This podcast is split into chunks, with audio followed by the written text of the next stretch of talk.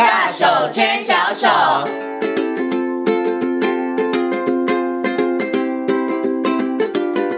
这里是教育广播电台，您现在所收听到的节目呢是《遇见幸福幼儿园》，我是贤琴。接下来呢，在我们的节目当中要进行的单元是“大手牵小手”，为大家邀请到的是西西亲子教育中心的职能治疗师徐玉婷老师呢，来到节目当中跟所有听众朋友来进行分享。首先呢，先给我们的徐老师问声好，Hello，徐老师你好，贤琴你好，各位听众朋友大家好。嗯，今天呢，我们要邀请徐老师再来跟大家好好分享哦，就是爸爸妈妈如何在生活当中来训练。孩子的感觉统合能力，之前呢跟大家谈到了前庭觉、本体觉跟触觉。那其实呢，感觉统合能力当中呢，还包含了视觉、听觉、嗅觉跟味觉。嗯、所以，我们今天呢要来谈的就是视觉、听觉、嗅觉跟味觉。哈，这时候可能很多爸爸妈妈说啊，这个我知道啦，就让他多看、多听、多吃。是不是这样就可以了呢？好像也没有说你错哈，对，这 样这样做是可以的吗？这样做当然是可以，但是还是得思考一下，我们给孩子看什么、听什么、吃什么、闻什么。哎，这个其实是重要的。是啊，因为我真的觉得很多的爸爸妈妈真的，大家因为以这个感觉统合这些的感觉当中，大家比较熟悉的，当然就是这五感嘛：视觉、听觉、味觉、触觉，还有嗅觉，对不对？可是呢，大家有的时候。我觉得在提供孩子的细项的部分上面，大家其实没有太注意。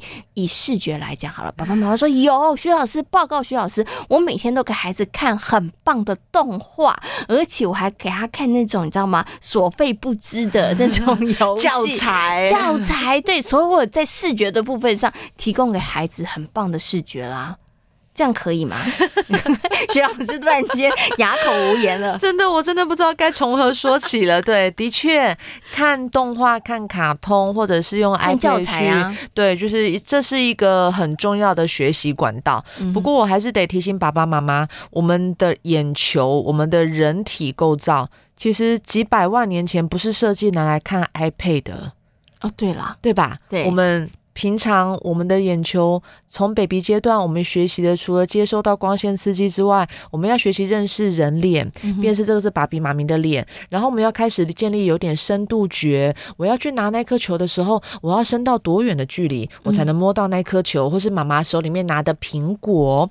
所以这些视觉相关的刺激，包含后续的一些知觉的建立，视觉跟后面知觉建立，跟孩子接下来的学习还有专注力。非常重要，嗯，所以孩子在学龄阶段，我们主要的感官的学习的媒介，第一个一定是视觉。视觉，嗯，孩子要看老师黑板上面、白板上面写的板书，然后要看着自己的课本，不能跳行漏字，嗯哼，这是视觉非常重要的关键。还有另外一个是听觉，嗯，那但是如果今天孩子从小都是接收平面的一些视觉刺激。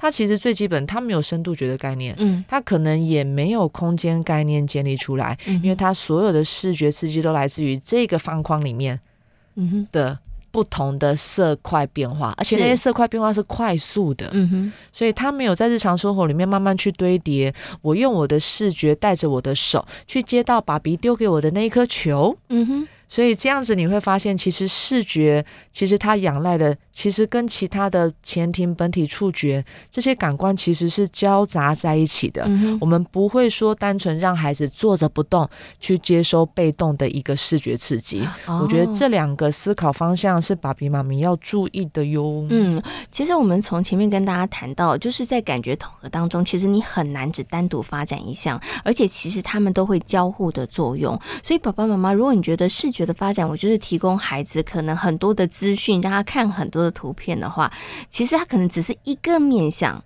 可是他没有办法达到其他部分，比如说我们讲的前庭觉或本体觉的那个部分，或是自动整合的部分。对，那那个部分其实又跟这个徐老师讲说，哎，你可能空间啊，还有我们的深度啊，你其实就没有办法。孩子可能跑步的时候，我要跟人家距离多少，我才保持安全，这个他其实就没有办法做判断。是的，所以你会发现，其实这些问题在。在孩子年幼的时候，可能你还没有办法察觉出来，嗯、你会觉得好像不会有太大的问题。但是随着孩子慢慢成长，进入到幼儿园，进入到国小，他常常撞到人啊，对，所以就会影响到，哎，同学都很讨厌跟他一起排队，因为他每次都会撞到人，而且不自觉，嗯、所以接下来会影响到孩子的人际互动，他的情绪一定不会好，因为同学都不跟我玩，嗯、所以他的自信、他的自尊，你会发现，哎。其实这样讲起来，这个问题真的也不小哎、欸，其实蛮大的耶。对，它就像滚雪球一样。是的，刚开始只是一个小小的点，可是后面可能就会越来越严重了哈。所以呢，大家也不要轻忽，然后视觉也不是大家想的那么的简单哈。可是呢，从这个问题，我想要延伸，请问一下徐老师，那我们从另外一个角度来看，如果孩子他现在他就一直说我要看手机，我要看电脑，会不会他的视觉发展上也出了问题呢？通常哈，我觉得当孩子会一直跟你 argue 说我要看手机、看电脑，嗯，我觉得有一个很大的危机警讯是在于，孩子除了手机、电脑之外，他已经不知道他的人生还有什么东西可以玩了。哎，这样讲很可怕。孩子可能只有三岁、四岁，这样子会不会太可怕了一点？芊芊现在其实，嗯，嫌三四岁还嫌太老哎。很多一岁的孩子，他可能还不会说话，可是他的手就很会比着那个方方的东西，然后他们会自己会开机喽，他们可能还会解密码。所以现在的孩子，他们真的是三 C 的原生代。是，所以尤其在三 C 使用这个东西，我们现在真的不建议三岁、两岁前的孩子去。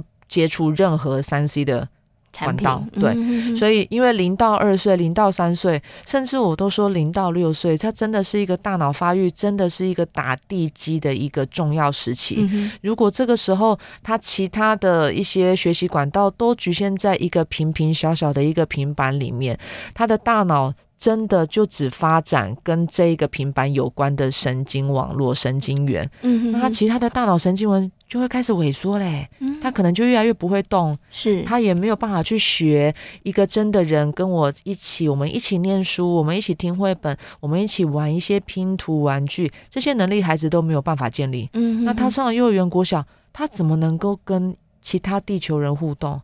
那他是不是看起来就很像自闭症？是对，嗯、所以。真的还是呼吁大家，就是如果孩子真的每天回来第一件事情，妈妈手机，嗯，那真的思考一下，孩子是不是已经到手机成瘾的一个状态？嗯，其实这个问题真的蛮严重的，我觉得他对于孩子的这个日后的可能学习、人际。对，然后身体他身体上面的一些机能，我觉得他其实都会产生一些影响。只是孩子年纪还小，爸爸妈妈现在你可能还没有察觉到。但是呢，如果当你察觉到的时候，其实有的时候真的太晚了。对，你可能想要再多做一些纠正或什么，那个时候其实亲子的冲突其实是很大很大。嗯、你真的要去纠正或是要矫正，其实那个部分上是非常非常困难的哈。所以这个呢，也真的是要提醒爸爸妈妈，发展孩子的视觉真的不是给他看这个 电视，或是给他看手机，千万不要这么做了。好，OK，好，那这时候大家问了，那我到底要给孩子看什么呢，才能帮助孩子的视觉发展呢？看什么？就想想看你小时候你都看什么东西？我看很多啊，就是张开眼睛的时候都看啊，对不对？所以你看哦，我们小孩，我们从小到大我们看的东西，第一个就是看玩具嘛，嗯，所以我们要看玩具，要看外面在跑的小猫、小狗、小花、小鸟。所以多带孩子去外面，你会发现小鸟在天上飞，跟草丛里面的蝴蝶，我需要的追视能力就不会一样。哦，我眼睛会跟着它跑，对，对对，所以我要持续盯着。哎，原来。那个蝴蝶停在一朵红色的花上面，嗯、孩子如果能用眼球去持续盯着一个物体，这样子，哎，你就可以预期他接下来阅读比较不会跳行啊，嗯、对吧？所以这一连串其实都有关联的。那或者是我们在玩球、玩玩具的时候，他要怎么样去引导他的双手去拔开那个积木，去粘起来那个贴纸，去做一个拼图？其实你发现视觉很重要的原因，是因为它能够引导我们的动作，嗯，去产生一个最后的一个重。重要的结果是，所以无论您带孩子去玩什么样的动态活动，或者是静态的操作、拼图、劳作，其实视觉都是一直不停的在接收学习的。嗯，所以为什么视觉的感官刺激是非常的重要？因为眼睛只要一张开，嗯、我们就能接收到大量不同的视觉刺激。是，所以这些丰富度绝对会比单纯一个平板里面，无论再昂贵的教材来的更重要，而且更简单。嗯，所以我懂了。刚刚呢，先请请问这徐老师到底要看什么？其实你不用特意看什么，而是你在生活当中，你应该从事更多样的活动。对，当你从事多样的活动的时候，孩子的视觉的发展它就会出现了。你到户外去，我们可能就要看看，哎，户外里头不同的颜色。的植物，然后还有不同的动物，它们在哪里？当我们在教室里头做美劳活动的时候，哎，到底这个剪刀应该从哪里剪，对不对？才不会剪到自己的手。这件事情，这很重要，这也是很重要的。然后我要粘贴的时候，我的眼睛也要看到底怎么粘。怎么样才能够放到那个对的位置上面？其实这一些都是在发展孩子的视觉的能力。所以贤琪，你会发现现在很多幼儿园、国小的孩子，他们出现的问题很多在视觉层面，包含他们课、他们题目读不完，嗯，他就读不下去了，嗯，或者是他读课文，这不是没有耐心吗？其实不是，其实不是哎、欸，很多孩子是因为他从小他真的缺少了这些视觉的练习机会，嗯，所以他没有办法持续的用他的视觉好好的注视一个都注视着一样东西。然后仔细的把它读完，接收进去大脑，再做一个处理，然后出来解决这一题的答案。嗯，所以你会发现视觉其实等于是我们学习的第一个管道。嗯，你的眼睛不好看，看不清楚，没有办法仔细的阅读，你会发现后面你再怎么样聪明，你再怎么样文思泉涌，其实你没有办法针对他的提议做出正确的解答。嗯哎，其实这个问题可能是从他幼儿园甚至一两岁，其实这个问题就慢慢累积是而产生的。嗯，所以我们真的在国小端看到很多类型的孩子，因为他眼睛看不清楚，或者是他没有办法仔细阅读，所以他就不想看了。嗯，他开始东张西望。哎。看起来又很像不专心的孩子了，是对吧？嗯、所以同样不专心、坐不住的孩子，你仔细回推，哎，有些孩子可能真的他专注力比较弱，有些孩子是他视觉出了问题，他没有办法好好阅读，嗯、所以导致于他坐不下来、静不下来。嗯，所以这些问题，尤其到了国小阶段，真的现在发现这些孩子的问题真的越来雪球越来越大颗。嗯，OK。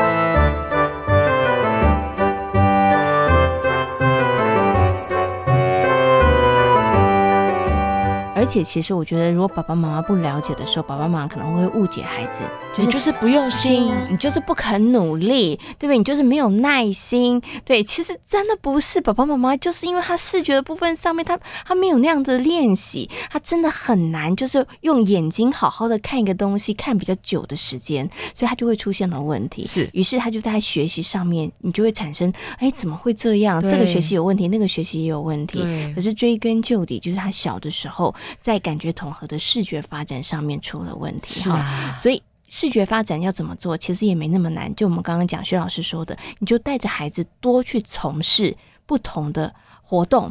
对，让他有这个练习的机会，对，或者是另外一个，我们很常建议孩子，如果可以的话，在家里面可以多跟爸爸妈妈玩一些球类的活动。那也是要追逐啦，对，对，对，因为球，你只要有一个球类，无论是棒球、垒球、足球、羽毛球，你的眼睛视觉一定要去跟着那颗球，你才打得到、踢得到、抓得到。是，所以这就是一个非常重要的视觉，而且是视动整合的一个非常好的一个游戏素材。嗯嗯嗯。那如果爸爸妈妈觉得这个球类太累了，没关系，我们在家里面，我们也可以玩一些像是拼图啊，嗯，像是一些比较是静态操作的，需要手眼协调这个部分，嗯、这对孩子的视觉帮助也非常大。嗯，就一大堆豆子当中找出红豆也是不错，哦、超刺激的、啊。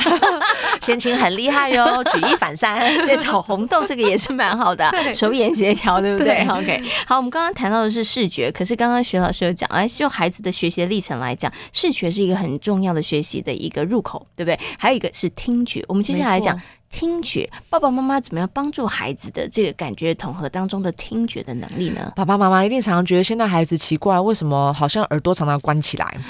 或者是真的，就是我讲他没有听到，而且讲很多遍，对，然后他还是哈，对，你说什么？你说什么？嗯，所以如果爸爸妈妈在家里面已经观察到这样子的行为问题的话，你真的是要积极的来了解一下问题出在哪边，因为这种情况如果没有改善，他到幼儿园他就会很辛苦了，嗯，因为老师在幼儿园，一位老师是要面对。二十五位、三十位孩子，所以同时我指令讲了一遍两遍，哎，其他二十九个都已经开始行动了，唯独这个孩子还荡在原地。不知道老师刚刚说什么，嗯、那就会对团体跟对老师教学，其实会造成一个蛮大的一个影响状态。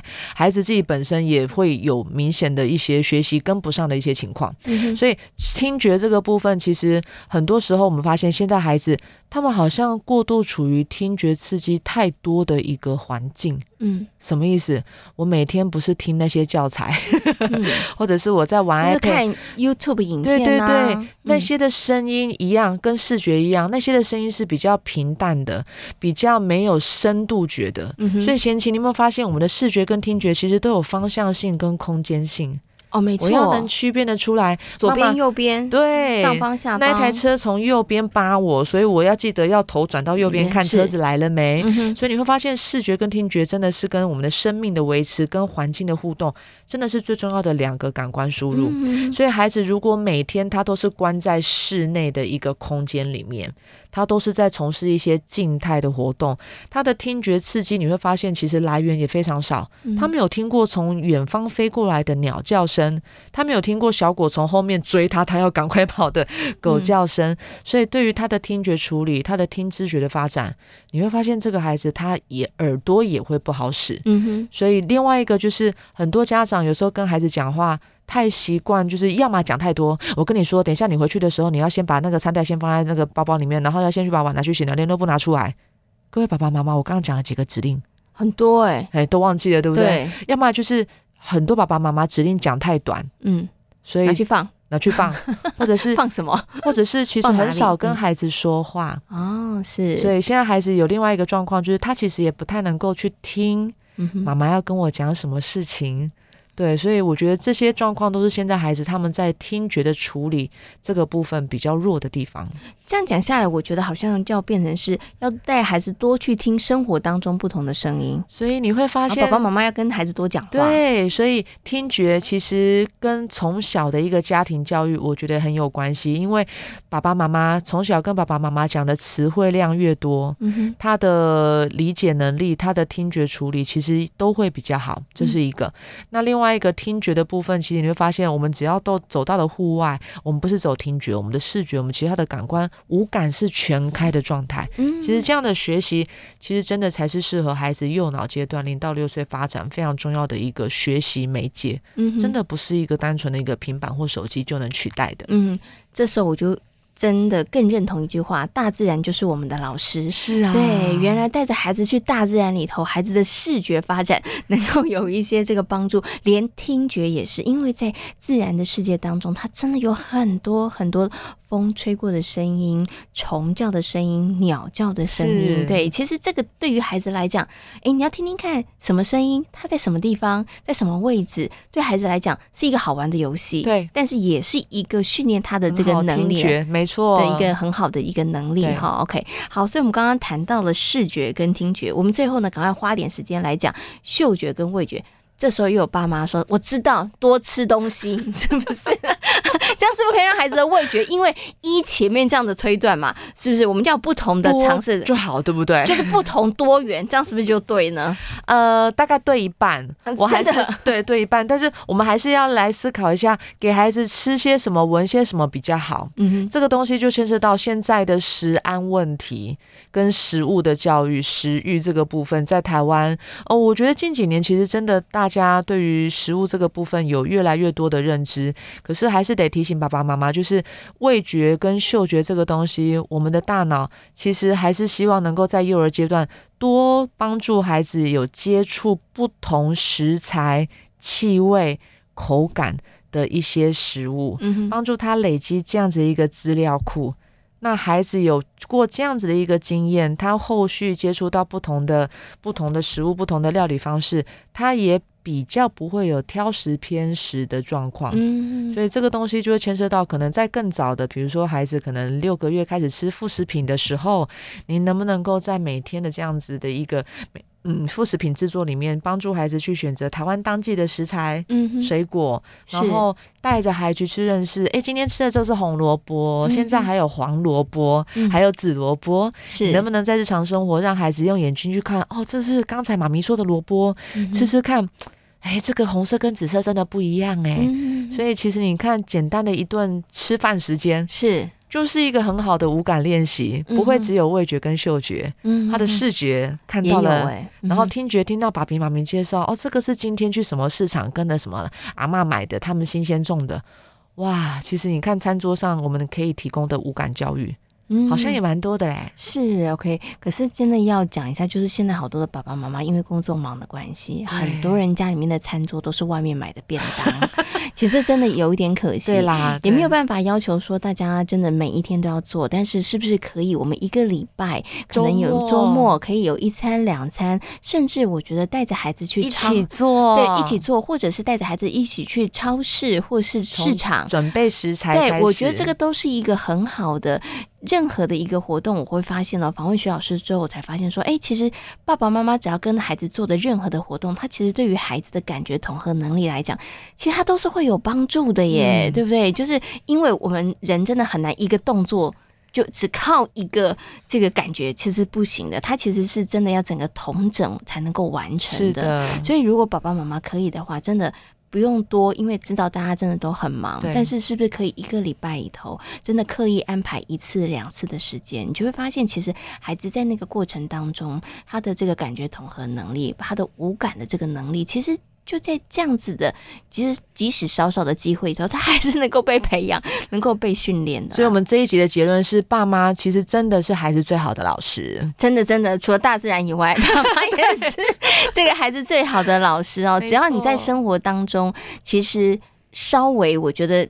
因为大家忙碌嘛，没有办法每一天。但是你只要能够用点心，然后排出一两次的这样的机会，你会发现孩子真的在这个感觉统合的部分上面，尤其我们今天谈的这个呃五感的里头，其实对于孩子来讲都会有很大的帮助。当然，我觉得爸爸妈妈你要做很好的示范哦，不能叫孩子不要玩手机，自己一直玩手机，然后叫孩子不要挑食，但是自己挑食。是的，这样很没有说服力哦，真的很没有。所以徐老师的儿子到现在都还不知道他妈妈不吃红萝卜。